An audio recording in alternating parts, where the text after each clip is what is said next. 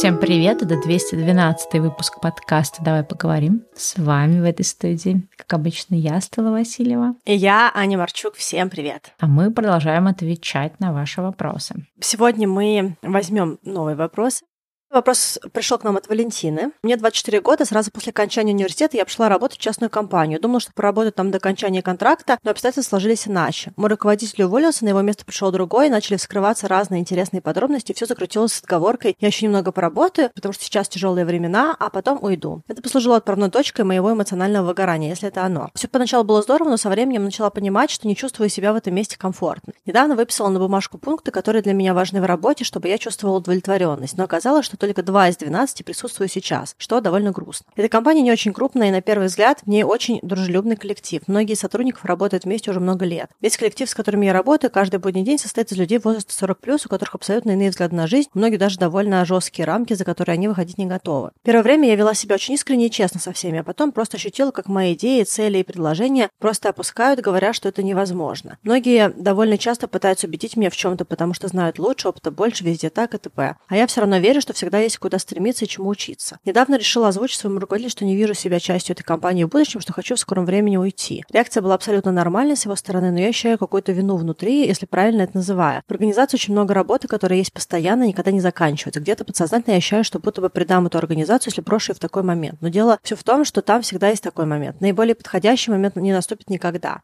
Эти чувства разрывают меня и оказывают давление, потому что, с одной стороны, я бешусь из-за понимания того, что ненормально так работать, что нужно что-то менять, а с другой стороны, я чувствую вину, что веду себя не так, как все, что не хочу работать много, а хочу оставлять время для жизни не только для работы. В моем сообщении много разных тем, которые вы уже поднимали в своем подкасте. Многие из них пересекаются, но хочу понять для себя, как процесс увольнения сделать для себя менее болезненным, чтобы не ощущать вину за то, что ты хочешь жить по-другому.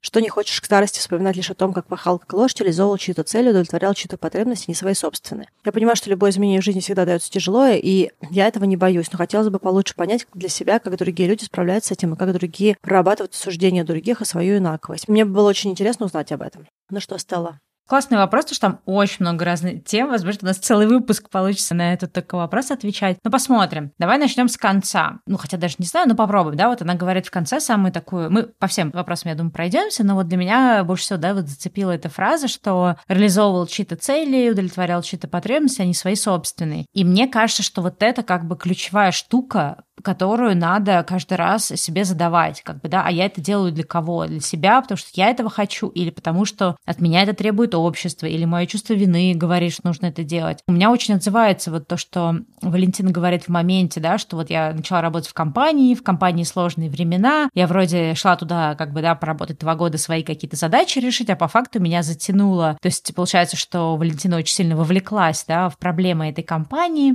и у нее даже есть чувство вины уходить. У меня это все очень очень отзывается, потому что я вот поняла для себя, сейчас я снова начала работать на кого-то, да, работать на корпорацию, и я прям поняла, что почему я в свое время ушла и не хотела возвращаться работать на кого-то, потому что я такой человек, который очень сильно вовлекается. То есть сейчас я работаю, да, в компании, где вообще я не занимаюсь даже тем, зачем я туда пришла, потому что у меня типа стажировка, и моя основная деятельность начнется вообще непонятно когда. Но при этом я работаю почему-то просто не то, что там на 100%, на 150 супер выкладываюсь, да, у меня повезло, что у меня классная начальница, которая меня ценит, но я каждый раз, приходя домой, отработав там 8, 9 или 10 часов, говорю, Стелла, а зачем ты это делаешь? То есть ты сейчас даже не занимаешься той профессиональной деятельностью, ради которой пришла. Но вот у меня именно вот это вот включается, что в компании сложные времена, ну, то есть в нашем конкретном подразделении, да, там сменился менеджмент, до этого все было очень плохо, пытаются сейчас как бы навести порядок вот в этом конкретном подразделении. Я вижу какие-то моменты, да, которые можно улучшать, я туда вовлекаюсь. При этом от этого мне не платят больше, мне не светит какой-то там карьерный на повышение, потому что я больше вовлекаюсь. Но я понимаю, что я сливаю туда очень много сил, просто потому что вот именно, как вот Валентина написала, да, у компании еще тяжелые времена, вот сейчас я помогу там им это пофиксить, то пофиксить, и я вот как бы во всем этом нахожусь постоянно. И мне кажется, что нужно искать здоровый баланс. Иногда классно просто вовлечься ну, в те задачи, которые есть у компании, то есть, мне кажется, не все в мире должно быть, вот я делаю А, Б, С, Д, за которые мне платят, а я там Е, Ф, Г, я делать не буду, мне за это не платят и вообще. То есть, мне кажется, это неправильный подход, нужно смотреть по состоянию. То есть, если тебе, ну, по какой-то причине хочется это делать, может быть, это неплохо, да, иногда это неплохо для опыта. То есть, те вещи, которые я делаю сейчас, я понимаю, что они добавляют очков э, мне в отношении с моей начальницей, я получаю какой-то дополнительный опыт, который я не получила, но в какой-то момент должен наступить этому предел, да, то есть, в какой-то момент нужно сказать, окей, я это делаю потому потому, что у меня такая-то цель, да, я получаю для себя опыт. Или я это делаю до такого-то момента. Потому что особенность, здесь написано, что это маленькая компания, да, ну вообще особенность всех, особенно крупных компаний, ну и, в принципе, маленьких тоже, что они от тебя возьмут все, что ты им можешь дать. И включаться в какой-то такой режим, значит, человека, который, значит, отдамся, порвусь на британский флаг и отдам все свои силы компании, просто потому что в этом есть сейчас потребность, это, это такой немножко неправильный подход, хотя не хочется такими словами как бы, да, оперировать, потому что у компании всегда есть что у тебя попросить. И иногда нужно, несмотря на это ощущение, что хочется вовлечься и, значит, делать и работать, нужно спросить себя, а у меня-то какие цели, да,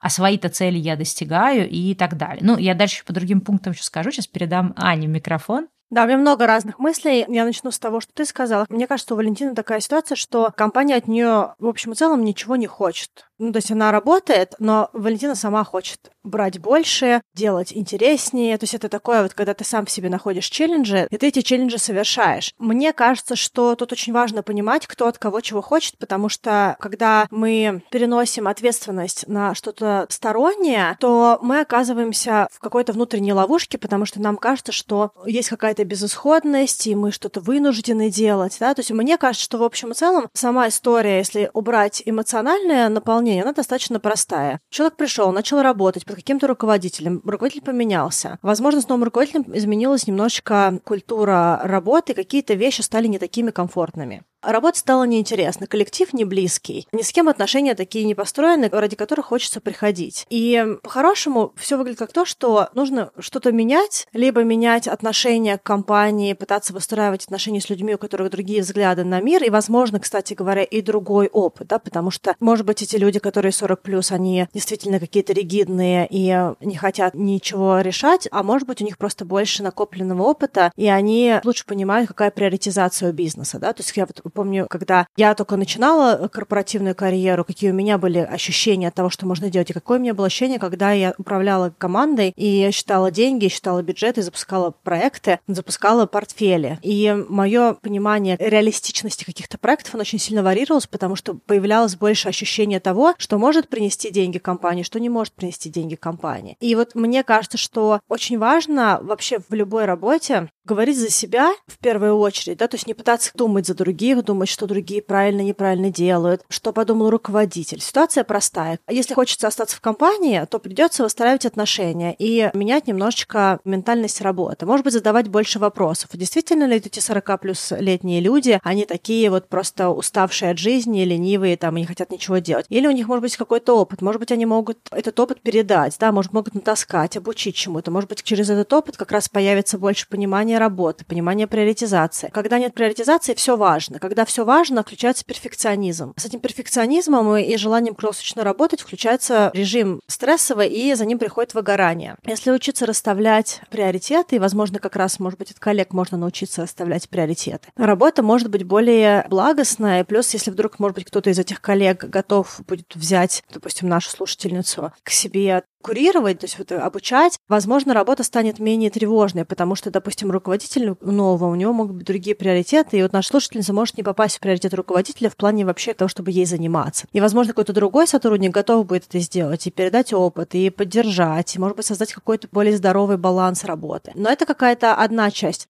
Вторая история — это если, допустим, решение принято, и человек хочет уходить, то нужно просто в последнее время работы создать максимально приятный диалог со всеми, чтобы ну, не уходить на каком-то негативе, потому что, возможно, придется у этих людей попросить какие-то рекомендательные письма, контакты. Может быть, если есть какая-то тревога, что что-то не было сделано хорошо, может быть, имеет смысл попросить один на один встречу с руководителем и проговорить вообще вот эти все тревоги. Да, а действительно ли я подвожу компанию или я ее не подвожу? А действительно ли есть какая-то проблема, что я хожу вижу, или она только в моей голове эта проблема. Возможно, руководителю действительно не приоритетно, ему спокойно как бы отпустить человека, возможно, у него вообще другой взгляд на отдел, если это новый человек, который пришел в новую компанию, он, возможно, сейчас присматривается, у него может быть какая-то реструктуризация, он, может быть, будет по-другому собирать отделы. Ну, то есть вот для него, может, вообще нет никакой проблемы, что, допустим, наша слушательница уходит. Мне кажется, что тут очень немножечко попахивает таким вот спасательством, ощущением того, что на мне все держится, и вот сейчас я уйду, и все разрушится, рушится. Я так понимаю, что там достаточно опытных людей, они как-то делают этот бизнес, и, в общем и целом, вряд ли прям что-то там случится такое невообразимое, да, что как бы прям требует такого эмоционального вовлечения. Мне кажется, что нужно немножечко охладить вот этот вот э, эмоциональный фон, попробовать выстроить какие-то более такие бизнес-диалоги и принять решение. все таки интересно в этой компании развиваться, если убрать всю вот эмоцию, переживания, там, может быть, какие-то страдания, как бы ощущение своей незаменимости, да, какой-то. Может быть, действительно это нормальная компания, может поговорить с руководителем, объяснить свою ситуацию, что, типа, вот есть это волнение, есть страшно, одновременно очень много я делаю, не понимаю, что делаю. Ну, то есть какие-то вещи. Может быть, руководитель сможет какие-то дать советы. Если уже решение принято уходить, то нужно просто всеми выстроить отношения более-менее хорошие на выходе и спокойно перейти в новое место без каких-то сожалений. Если такие же вещи будут повторяться в новой компании, то, скорее всего, тогда это хороший сигнальчик, что дело не в компании, а в человеке, и тогда нужно уже больше внимания к своим паттернам поведения, каким-то проекциям, которые тут тоже я очень, ну, несколько заметила. Вот. Ну, в общем, мне кажется, что вот если так вот коротко пробегаться по верхам, то, что вот я увидела, мне кажется, что какие-то такие мысли.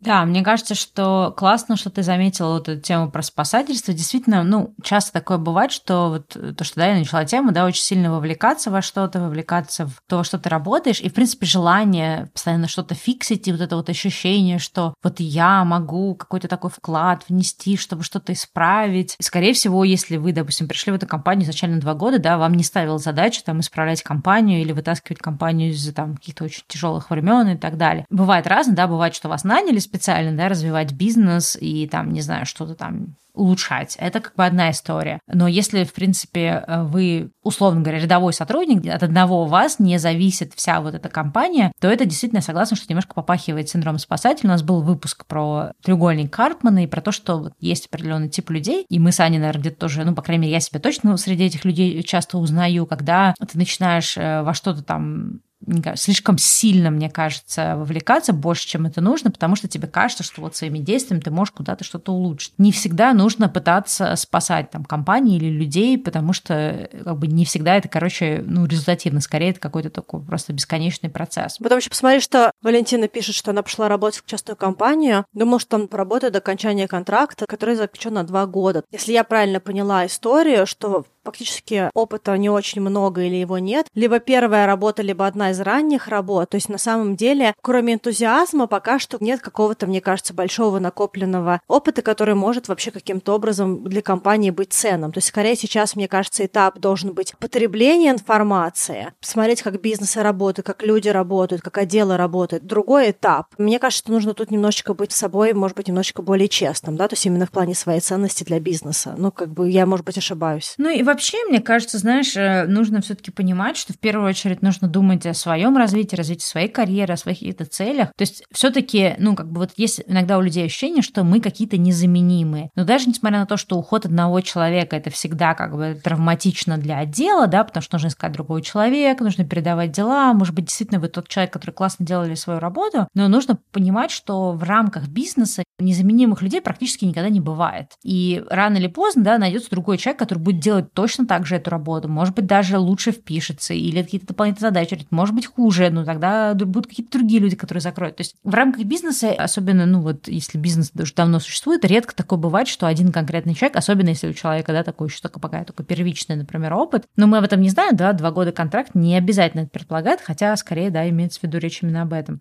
Я, кстати, знаю, что вот в Беларуси там есть такая тема, что ты идешь учиться, а потом ты должен там в какой-то компании два года отработать. Вот, и поэтому мне кажется, надо все-таки понимать, что это не потому, что там, ну, то есть если я говорю, да, что незаменимых людей не бывает, это не значит, что этот конкретный сотрудник настолько плох, что его можно легко заменить. Но просто в целом в рамках бизнеса всегда э, у компании, да, есть большой пул людей, которые можно нанять. То есть в этом смысле не нужно думать, что от того, что я уйду из этой компании, эта компания рухнет. И у меня, ну вот из предыдущего тоже опыта, у меня был такой опыт, опыт, когда я уходила из своей вот, теперь уже не последней, но, получается, предпоследней корпорации, перед тем, как я вот э, полностью, да, уходила в свободное плавание и принимала какое-то решение не работать больше в крупных компаниях, я помню, что моя начальница мне сказала, что, ой, вот я воспринимаю это как предательство, то, что ты уходишь, и я помню, что тогда это было супер болезненно, и мне тогда было сколько-то там ну, 28, 29, наверное, лет. И для меня это было ужасно. То есть мне казалось, что я действительно ее предаю, что я предаю компании и так далее. Но вот сейчас, в саты своего опыта, я могу сказать точно, что что это не так. То есть нет никакого для компании, существующей на рынке какое-то количество лет, нет никакой проблемы в том, чтобы заменить одного сотрудника другим. Просто это вопрос времени, и также это вопрос, в общем-то, людей, да, которые стоят над вами, то есть вашего начальника, просто найти другого человека. Да, понятно, это неудобно, это дискомфортно, нужно искать людей, нужно заново обучать людей, но глобально это не является проблемой для компании. И когда мы сами себе, или нам кто-то говорит, такое тоже бывает, да, как я привела пример, или мы сами себе начинаем придумывать, что от того, что мы уйдем, компании станет очень плохо и так далее, то мы, как получается, сами себе навешиваем вот эту вот вину, да, про которую говорит э, Валентина, да, что вот я вроде начальник спокойно отнесся к тому, что я ухожу. То есть он, в принципе, может быть, и знал, да, что студенты обычно приходят на эти два года, да, которые им там положено отработать по контракту. И он, в принципе, не ждет, например, от человека, ну или он ждет, что там, если человеку понравится, он останется, но если человек не останется, это тоже ок, да, то есть особенно если вы были хорошим сотрудником эти два года, то как бы почему нет? Вот, и мне кажется, да, вот самое ужасное в этой ситуации, что даже может быть так, что даже наш начальник не видит никакой проблемы в том, что мы уходим, а мы сами начинаем себе э, придумывать. Тут я обычно, знаешь, какой-то еще момент подняла бы, наверное, неочевидный. Иногда все-таки бывает такое, что мы прикипели к этому месту, потому что все-таки, наверное, это первое место работы, да, то есть если мы говорим, что это после университета. И, конечно, ты привыкаешь к какому-то месту, ты пока не знаешь, что тебя будет ждать в новом месте. Поиски работы для тебя все-таки еще пока новая территория, да, потому что, например, в эту работу, допустим, ты быстро нашел, или ты вообще пришел по контракту, да, и тебе даже не надо было искать. То есть надо понимать, что все равно, конечно, это достаточно стрессовый для нас такой будет процесс поиска нового места, определения, куда я хочу двигаться, где я хочу развиваться, да, прохождение собеседования.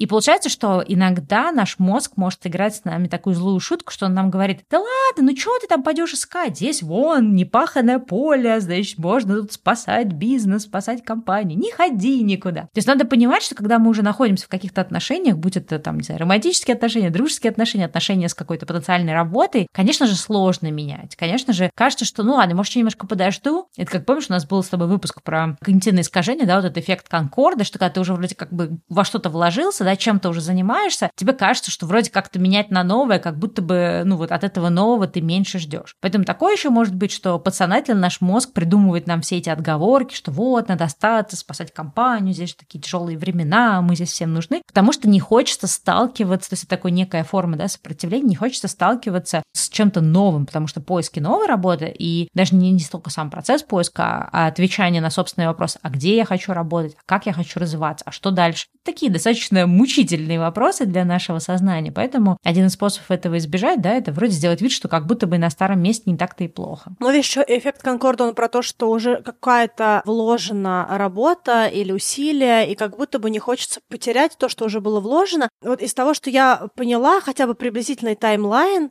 это работа после института. Контракт был на два года, но ситуация сложилась иначе, и два года еще не прошли. То есть фактически, я думаю, что человек работает в районе года плюс-минус. Ну, то есть на самом деле это не очень большой опыт. Для стартовых позиций это вообще не проблема. Чем дольше человек работает и чем выше он поднимается, тем менее хорошо для резюме прыгать с одного места на другое. И то сейчас меняется индустрия, и люди по-другому немножечко относятся к хайрингу. Но классически считается, что нужно какое-то определенное время поработать. Для стартовой позиции это работать работать год, это более чем нормально. И вообще, в принципе, на стартовых позициях все понимают, что человек пытается найти себя, найти свое место. То есть какое-то вот это вот такое прыгание с места на место, но плюс-минус воспринимается до какой-то точки адекватно. Поэтому мне кажется, что если, допустим, есть какой-то страх, то есть портить резюме или что пойдет что-то не так, мне кажется, что гипотетически может быть там какой-то один страх, а он просто немножечко прячется за другую, более приемлемую, более комфортную форму. Гораздо комфортнее себе сказать, что я старательный, незаменимый сотрудник, и мне хочется продолжать инвестировать в компанию, поэтому я здесь, чем сказать себе, я просто боюсь, что меня потом никто не наймет, потому что я здесь слишком мало отработал. Но так или иначе, не знаю, есть ли такой там страх, да, потому что, ну, как бы это не личная консультация, да, мы не знаем историю, мы читаем письмо,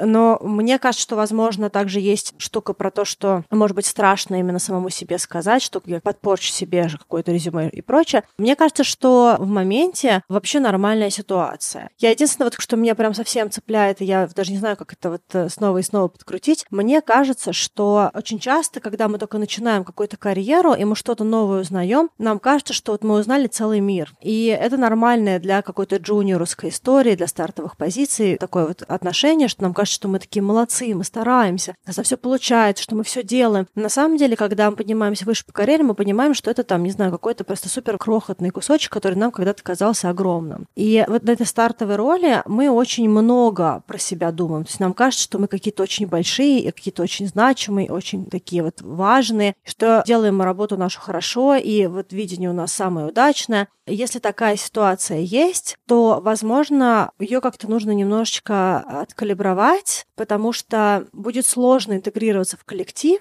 если все время считать себя незаменимым на стартовой позиции. Стартовые позиции, они для того и стартовые, для того, чтобы набираться опыта и смотреть на более старших, более опытных коллег в плане ролевых моделей, получения опыта, получения инструментария. И это момент не для самолюбования или какого-то самоощущения, не знаю, как бы самолюбование неправильное слово, но вот именно ощущение того, что вот я очень важный, да, а это скорее история такая более скромная, и вообще мне кажется, что на стартовых позициях определенная скромность, она вызывает желание инвестировать в сотрудника. Я не говорю, что нужно быть забитым, какой-то серой мышкой. Я имею в виду, что люди хотят больше инвестировать, когда им кажется, что человек адекватно оценивает свои знания, опыт и влияние на бизнес. И мне кажется, очень важно, опять-таки, может быть, это не история нашей слушательницы, да, потому что информации не очень много. Мне кажется, что очень важно широко открытыми глазами на стартовых позициях смотреть на то, что происходит, и задавать вопросы. Это ли компания или следующая? Мне очень хочется немножечко повернуть отношение к этому бизнесу, да, то есть перестать думать о том, как много работаешь, как важно, как там не выгореть, а подумать о том, что что я еще могу взять с этой компании, а кто мне может обучить, а что я еще не узнала, а что я узнала, а что мне нравится в этой компании, да, то есть вот когда есть вот такой вот, мне кажется, формат восприятия бизнеса, оно как-то, вот мне кажется, психологически лучше складывается и меньше там каких-то таких вот сложных эмоций.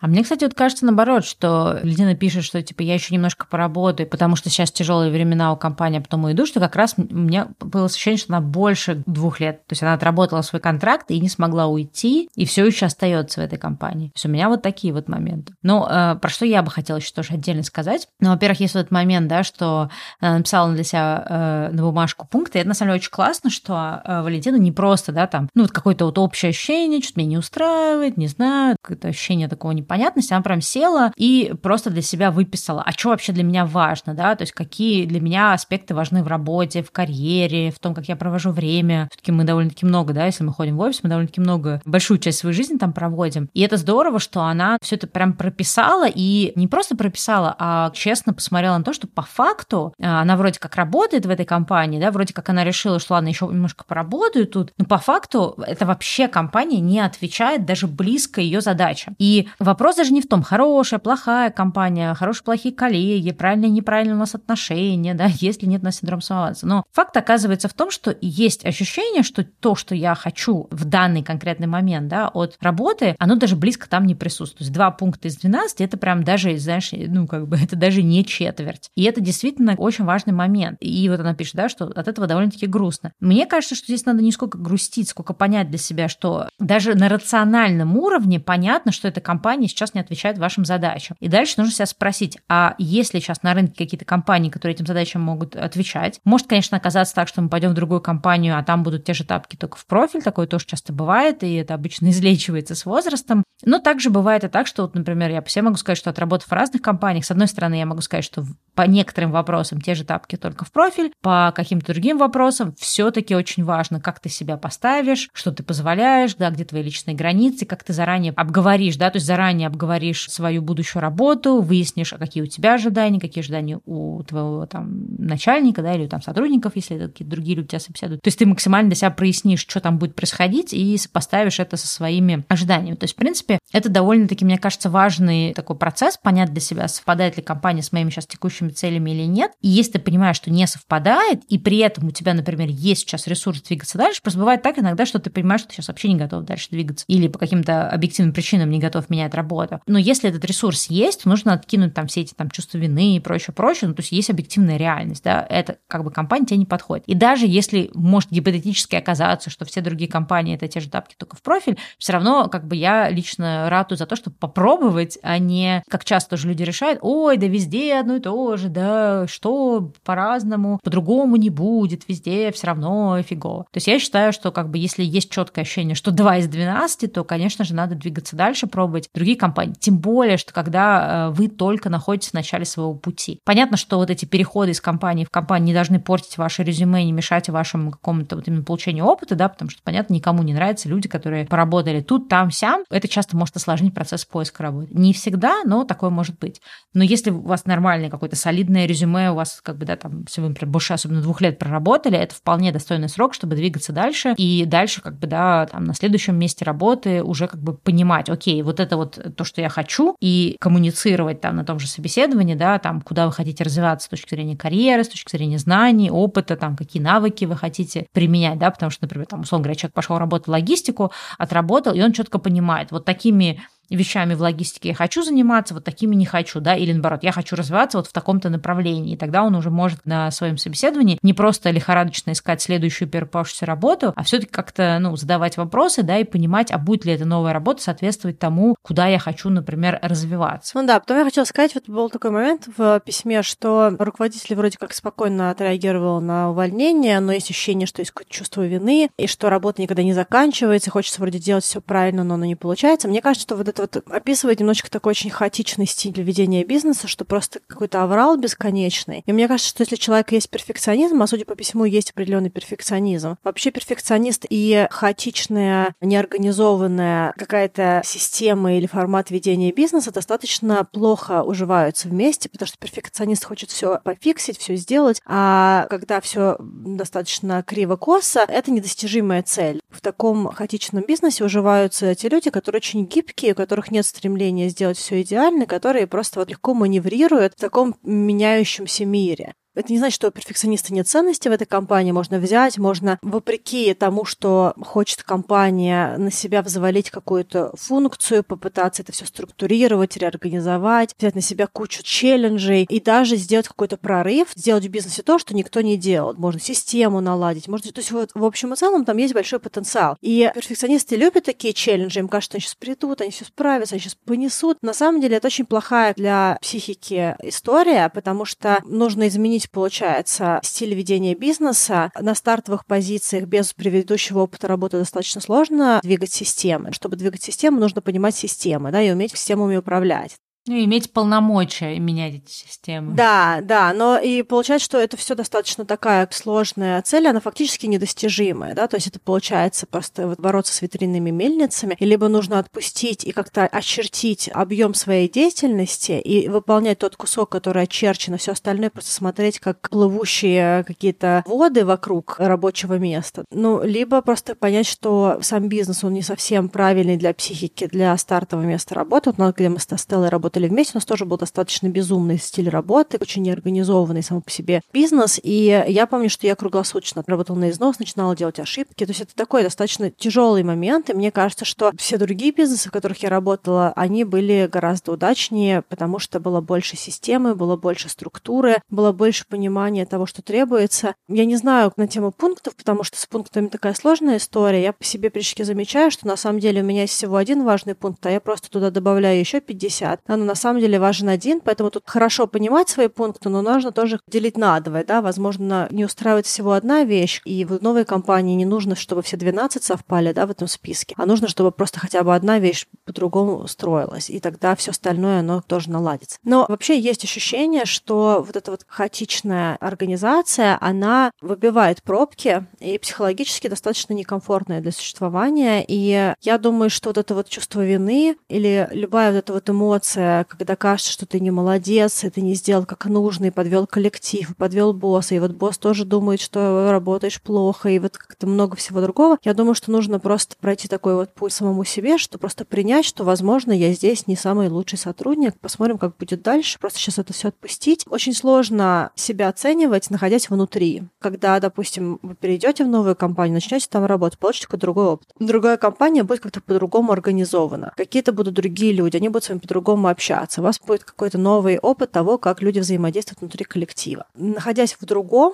климате рабочем, можно будет посмотреть назад на предыдущий климат и чуть-чуть лучше понять, а действительно ли я там плохо работал, а с чем было связано то, что вот именно так строился бизнес и какие-то другие штуки. Находясь внутри, это очень сложно. Но если это действительно первая работа, то очень сложно понять, какая часть того дискомфорта, который есть, связана с тем, как мы работаем, какая часть дискомфорта связана с культурой компании, какая связана с организацией компании, с руководителем, с коллегами или с чем-то еще, да, или вообще, может быть, с местом, где вы сидите. Допустим, сейчас работаю на студии, и у нас э, допотопные кондиционеры и обогреватель, который идет по потолку и прочее. И такое ощущение, что ты просто сидишь около самолета, который собирается сейчас взлететь, и это очень бесит, да. То есть как бы иногда бывает какая-то одна вещь, которая просто создает очень дискомфортный формат. Или какой-то очень звонкий коллег, который все время ржет и травит байки, и уже просто мозг разрушается от того юморного накала, который есть в офисе. В общем, я думаю, что важно посмотреть на другие места. Возможно, если есть предложение о работе, возможно, принять его, потому что нет ощущения, что это место работы благоприятно для каких-то э, личных качеств человека, да, то есть, ну, как бы, ты знаешь, что они плохие или что-то плохое, да, просто это вот не мэч, да, то есть это не самый совместимый в моменте профиль человека и профиль компании. Ну, вот мне кажется, как-то так. Я сейчас подумала, пока ты говорила, что все как бы переходы работы, которые я совершала раньше, когда я работала в корпорациях, каждый раз уходя, у меня было какое-то сожаление, и у меня сейчас такое бывало, ну, не часто в каких-то компаниях, да, там в нескольких было, что я уходила, то есть я вначале приняла решение о том, что я уйду, потом я, например, с каким-нибудь начальником, у меня было собеседование, они такие, вот, стояла, почему ты уходишь, почему ты там не сказала, да, У меня было такое сожаление, так, а, может остаться, может как это? Это. Но, оглядываясь на это, я хочу сказать, что каждый переход э, на другую работу, ну, вот сейчас, да, уже в ретроспективе я могу сказать, он был ценным. То есть он как бы давал мне новый опыт, новую какую-то область, повышение зарплаты в том числе, потому что переход работы это всегда возможность пронегошировать какую-то более высокую зарплату попросить. И я вот, например, ну, не могу сказать, что вот надо было остаться там-то, и что-то бы там было прекрасно. То есть, возможно, бы, если бы я осталась, то что-то прекрасное бы случилось, но я ни разу и ни об одном переходе не сожалела. Поэтому, в принципе, в этом смысле тоже как бы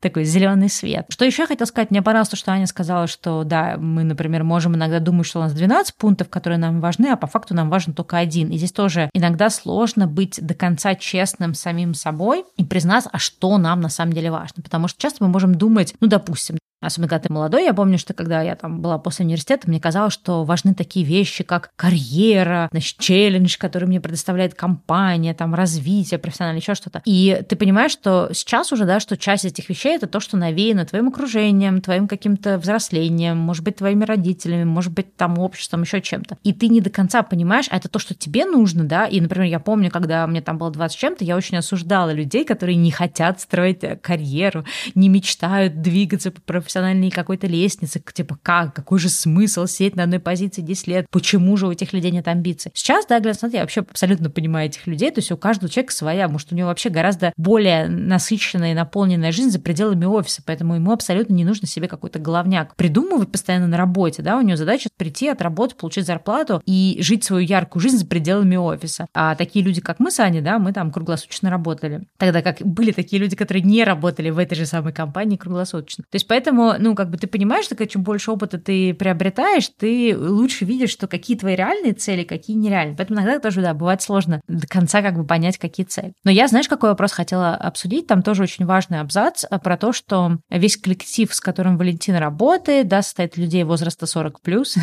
Привет, я тоже теперь человек возраста 40+.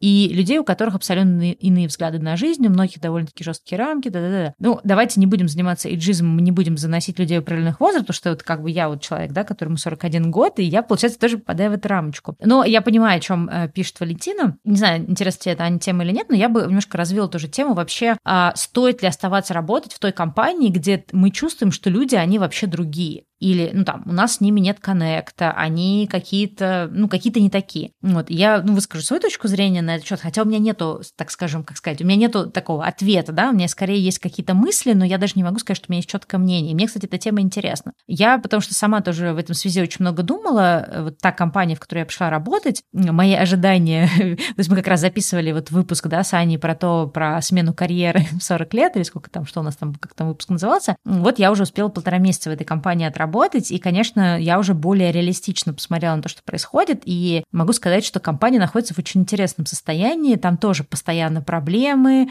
значит, были в полной жопе, сейчас куда-то там меняемся. И пару раз, честно говоря, у меня была мысль о том, что вообще, а надо ли мне в этой компании оставаться, потому что пока что мои ожидания и как раз мои потребности от э, работы, да, они вообще не совпадают. Но вопрос, с которым я, ну, то есть, как бы, с которым я долго продолжала разбираться и разбираюсь до сих пор, он также наткнулся на такую вещь, что, ну, я все еще могу, наверное, реализовать ту цель, э, ради которой я в эту компанию пришла. И я, кстати, вот, ну, тоже такой момент, это, наверное, не буду долго на этом ставить, просто скажу коротко. Я для себя просто поставила цель. То есть я тоже очень много думала, я решила, что окей, я до конца января остаюсь, в конце января я еще раз задам себе вопрос, а вообще то, что происходит в этой компании, это совпадает с моими целями или нет. Иногда нужно просто дать себе тайм-аут. Иногда невозможно в моменте это решение принять. И если ты начинаешь метаться между тем, уйти или остаться, то надо сказать, окей, давай поработаю еще несколько месяцев, потом решу. Ну, вот у меня этот срок, да, до конца января. Он там завязан просто на определенное событие внутри компании. Но возвращаясь к коллективу, я для себя поняла, что у меня сейчас достаточно классные отношения с начальницей, и для меня это редкость. То есть у меня не было таких вот теплых, искренних отношений с начальниками, за исключением одного раза. У меня была одна начальница, с которой у меня были теплые отношения. Вот. А так у меня, в принципе, всегда были, ну, непростые, я бы сказала, так, отношения с начальниками.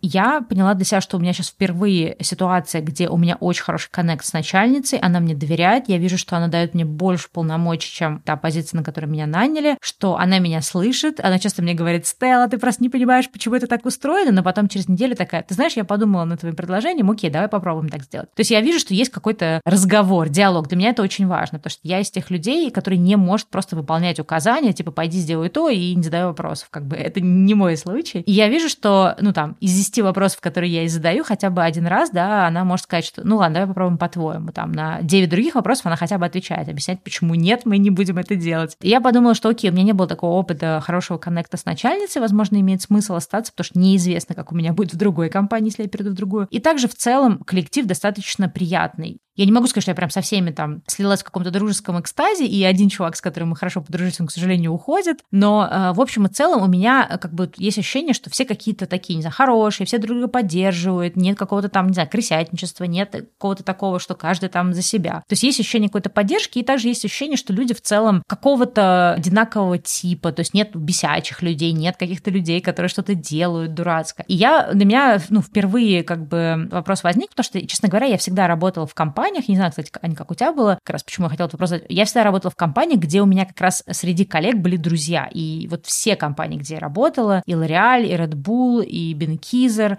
и Хайникин, я там очень всегда была в хороших отношениях с своими коллегами. У меня никогда не возникал вопрос, то есть вообще никогда, да, типа, окей ли мне с коллегами. Компания, в которой я работаю сейчас, там, конечно, немножко другая история. Там в основном работают люди, которые сильно младше меня и сильно другого, наверное, социального круга. Поэтому у меня возникает вопрос, как бы, если мне что-то ловить с этими людьми. Но, в общем, в целом у нас как бы есть очень, все равно очень много общего. И вот как раз я задалась для себя как раз вопросом недавно, а вообще то, что у тебя классный коллектив, должно ли это быть для тебя мотивацией? Потому что, ну, может такое быть, что компания в целом дурацкая, платит тебе не то, что ты хотел, своих целей, может, ты до конца в компании не достигаешь, но вроде как будто классный коллектив, и ты реально кайфуешь. И ты, в принципе, там проводишь по 8 часов на работе, и, наверное, это все таки важно. Но у меня, меня это открытый да, вопрос, имеет ли значение коллектив, например, ну вот в случае Валентины, да, у нее немножко отсутствует коннект, назовем это так, с коллегами, да, стоит ли просто как бы замкнуться на себе, забить на коллег, просто ни с кем не общаться и делать свое дело, да, расти карьер, ну, если бы она хотела бы оставаться в этой компании. Или же все таки имеет смысл, вот для тебя, да, тоже, Аня, вопрос, но и для наших слушателей,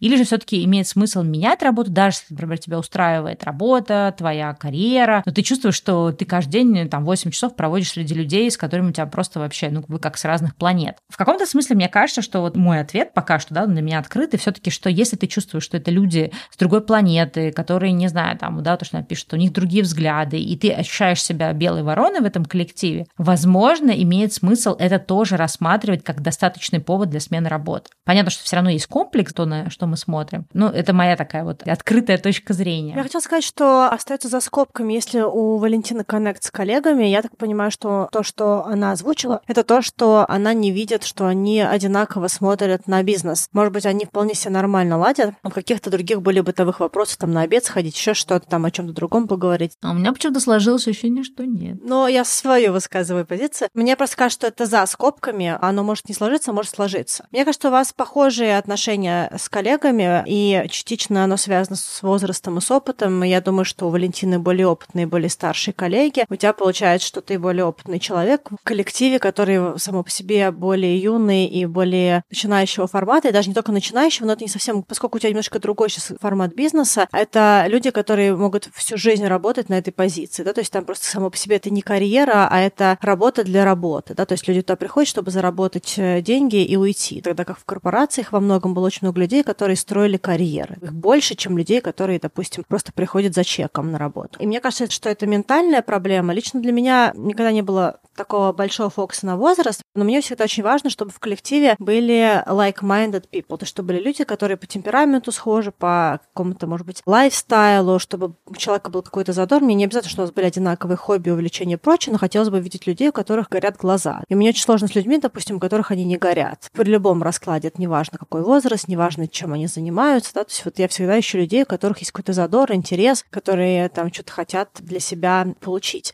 Я думаю, что насколько коллектив важен для работы и не важен, это достаточно субъективная история, потому что есть люди, которые вообще, в принципе, хотят меньше коллектива и хотят просто делать свою работу и уходить. Часто у них другая сложность, что им приходится взаимодействовать с коллективом для того, чтобы их дальше двигали по карьерной лестнице. Потому что когда ты совсем такой индустриальный эксперт, у тебя ни с кем не сложились отношения так, чтобы себя проявить. То есть там сложнее себя проявить, когда у тебя ни с кем нет никакого диалога. Да? И людям иногда, которые хорошие профессионалы, которых вполне устраивает никогда не взаимодействовать с коллегами, они себя вынужденно выкидывают в общение для того, чтобы двигать свою карьеру вперед. Но для меня, наверное, очень важные люди, и мне было тоже сложновато на старте в моей работе здесь, в Канаде, частично потому, что большинство моих коллег, у них немножечко другой формат жизни, и немножечко другие вещи, и как раз у них такая история, что они приходят на эту работу во многом, чтобы зарабатывать чек, зарабатывать деньги, они в этой карьере развиваться не хотят, их вполне устраивает сидеть, делать меньше работы, но у некоторых из них есть другие увлечения. Один человек, у них есть ощущение, что они хотят больше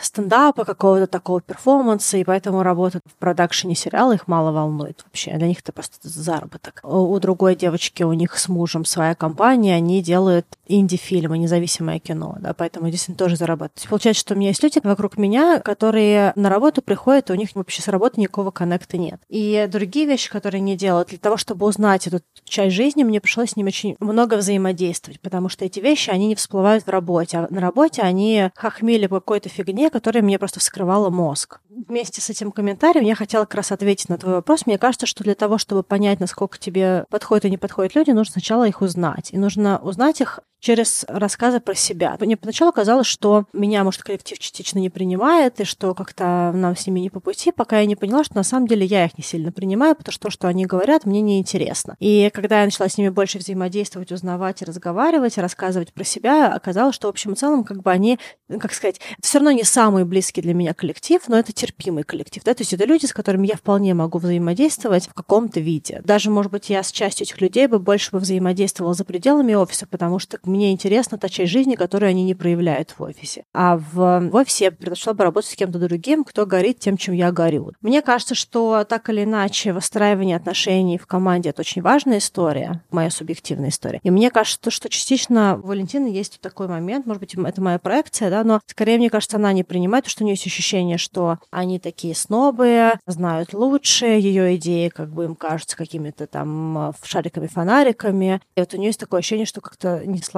получилось, но, возможно, у этих людей есть очень хороший опыт, за который можно было бы ухватиться, и, возможно, они помогли бы лучше понять бизнес, я уже про это говорила, да, не буду повторяться. Мне кажется, что тема коллектива важная, и хорошо бы об этом тоже подумать, и какие э, инвестиции мы готовы делать для того, чтобы эти отношения выстроить, потому что не все готовы делать инвестиции для того, чтобы работать на какой-то работе, вкладываться в людей, с которыми ты поработаешь. Да, это дополнительные усилия, скорее. Но мне кажется, что это важно, и оно как бы себя окупает, да, вообще выстраивание отношений отношений. Наверное, где-то мы были немножечко более везучими в плане работы в корпорациях, потому что как-то так получалось, что мы были окружены достаточно похожими людьми, с похожими взглядами на жизнь, темпераментами. Эта дружба, про которую ты говоришь, она складывалась очень органично. Это, наверное, тот момент, когда есть какой-то фильтр хайринга, да, когда людей плюс-минус набирают каким-то похожим критериям, поэтому коллективы они чуть более удачно складываются. Ну и вообще, мне кажется, это менеджерская история, нанять такой коллектив, который будет между собой взаимодействовать. Тут явно не было такого хайринга, людей наняли по каким-то другим причинам. Вообще не очень понятно, насколько большой был отбор, да, возможно, это компания, которая скорее заинтересована в сотрудниках, да, а не сотрудники заинтересованы в том, чтобы попасть в эту компанию. Особенно если это какая-то небольшая компания, то, возможно, они просто брали тех людей, которые были готовы работать на компанию. Да? То есть тут много разных, может быть, нюансов. Так или иначе, мне кажется, что с коллективом нужно пробовать выстраивать отношения, смотреть на них, узнавать их истории, и, возможно, люди станут менее такими какими-то снобами, далекими, know it all, там, типа, что они все знают, типа, какими-то плохими, а, возможно, как бы откроется какая-то целая большая реальность, и с ними, может быть, тоже взаимодействовать. Вот. Мне кажется, что можно постепенно двигаться к концу и, может быть, как-то ответить коротко на вопросы, которые пришли. Ну, вообще, вот это очень, мне кажется, глобальный вопрос. Он может относиться не только к компании, а вообще к, к жизни, да. Как не ощущать вину за то, что хочешь жить по-другому, или то, что вот она тоже в конце говорит, осуждение других и свою инаковость. Тут надо разделить. Иногда бывает так, что нам кажется, нас люди осуждают за нашу инаковость. Иногда они действительно нас осуждают. Бывает так, что мы просто, не знаю, немножко отличаемся от общества, в котором мы живем. То же самое, как какой-нибудь подросток, который растет где-нибудь в Пакистане, может очень сильно отличаться от тех там традиционных устоев, которые есть в обществе. И ему приходится с этим сталкиваться. И с этим ничего не сделать, кроме того, чтобы принять, что я, мои потребности, то, какой я, мой там, не знаю, темперамент, э, моя личность и мои какие-то вообще устремления, да, они просто отличаются от того, чего хочет там среднестатистический человек в моем обществе. И это окей, просто с этим придется все время жить. И важно понимать, что в конечном итоге важно все-таки, ну, как бы делать то, что важно мне, потому что если я наступлю на собственные какие-то желания, устремления, цели и то, что кто я есть, да, вот моя какая-то идентичность, то мне от этого будет хуже. Общество, оно, конечно, будет недовольно, что мы не подстраиваемся, но общество с этим как-то смирится, да, то есть, опять же, они найдут, кому еще придраться, но скорее это наша задача отстаивать себя, отстаивать свою аутентичность и так далее. Отвечая вопрос, да, как не ощущать вину за то, что ты хочешь жить по-другому, нужно просто не ощущать эту вину. Можно пойти, не знаю, поработать с психологом, чтобы этой вины не было, потому что нет ничего такого, за что мы должны ощущать вину, да, просто от того, что мы хотим жить по-другому или хотим каких-то других вещей вообще от жизни. То есть в этом нет ничего плохого. Но иногда бывает, что мы за это ощущаем вину, и нужно просто с этой виной работать. То есть самим вот этим процессом ощущения вины можно этим заниматься там через книги, самотерапию, не знаю, изучение опыта других людей. И по себе могу сказать, что у меня много тоже было разного ощущения,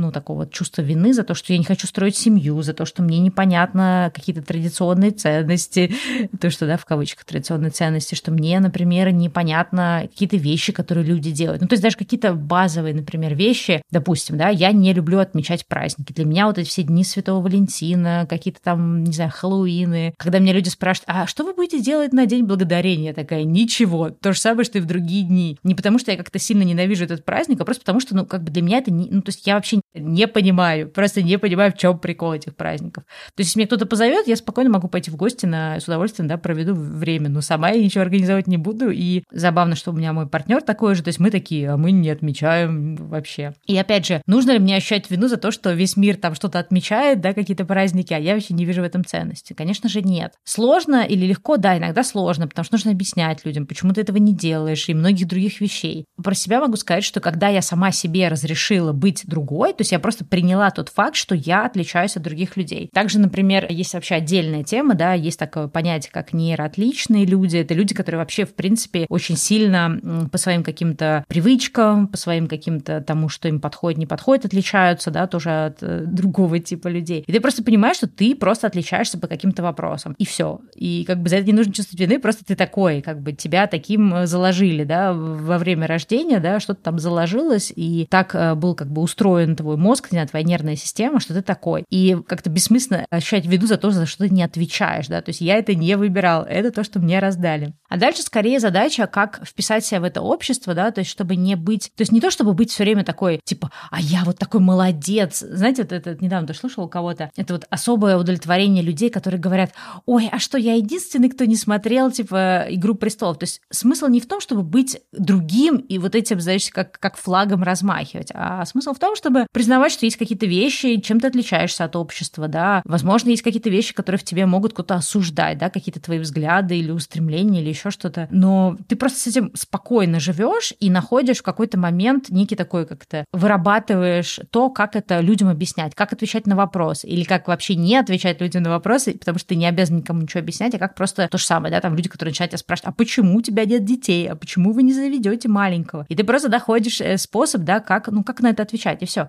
И мне кажется, что здесь нужно идти от вины к тому, как вписаться в общество, где, с одной стороны, ты удовлетворяешь свои задачи, но при этом не поддаешься, например, на какое-то осуждение. Вопрос, как жить по-другому, это очень большой вопрос, да, я думаю, что мы его за последние две минуты вряд ли на него ответим. Мне кажется, чтобы процесс увольнения сделать для себя менее болезненным, не ощущать вину за то, что хочешь уйти и какую-то другую работу получить, мне кажется, что просто нужно быть немножечко спокойнее в плане того, что это просто работа. Я думаю, что в плане тактики эти все люди, с которыми вы работаете, даже если представить, что они реально вас обвиняют, ну и что? Вы, возможно, никогда в жизни больше с этими людьми нигде не будете работать. То есть ну, то, что они ощущают по поводу вас, оно вообще не имеет в масштабе жизни никакого значения. Вы пришли, вы как-то отработали. Мне кажется, что иногда бывает такое, что нас никто не обвиняет, а мы сами себя обвиняем, потому что нам кажется, что мы что-то делаем не то. Но на самом деле это в нашей голове, а не в голове других людей. Люди вообще больше всего думают по самих себя, а не про других. И остальные люди, про которых они думают, они скорее инструмент для сплетен, чем какая-то очень важная история. Сегодня сплетничают про одну штуку, завтра про другую, да, то есть ваша ценность как новостного повода достаточно короткая. Мне кажется, что важно осознавать, что есть ваши цели, к которым вы идете. И, возможно, эта компания на данный момент не дает уверенность в том, что вы идете к правильным целям вместе с этой компанией. Даже если это первая работа, есть какие-то эмоциональные здесь штуки, я думаю, что нужно немножечко больше холодной дистанции, как бы научиться создавать. Ее можно создавать просто, на самом деле, через работу мозга, даже можно с психологом, можно просто для себя говорить какие-то вещи, да, что как бы я сейчас делаю вот это, вот это и вот это структурно. И это само по себе даст какое-то понимание. Сейчас вот положу заявление, сделаю вот это, я эту работу передам, этот файлик я подготовлю. Да, просто вот готовиться делами к этому увольнению, а не крутить в голове, кто будет думать. Скорее всего, люди все равно запомнят что-то хорошее, потому что мозг человека, ему свойственно запоминать хорошие вещи, а не плохие. Даже если вы с этими людьми пересечетесь потом в другой компании через 10 лет, они, скорее всего, вспомнят вообще не те вещи, которые вам кажется, они могли бы вспомнить. По крайней мере, у меня такое было. Я переживала, что кто-то что-то вспоминает плохое, а они потом вспоминали что-то совсем другое и даже чаще всего хорошее. Мне кажется, что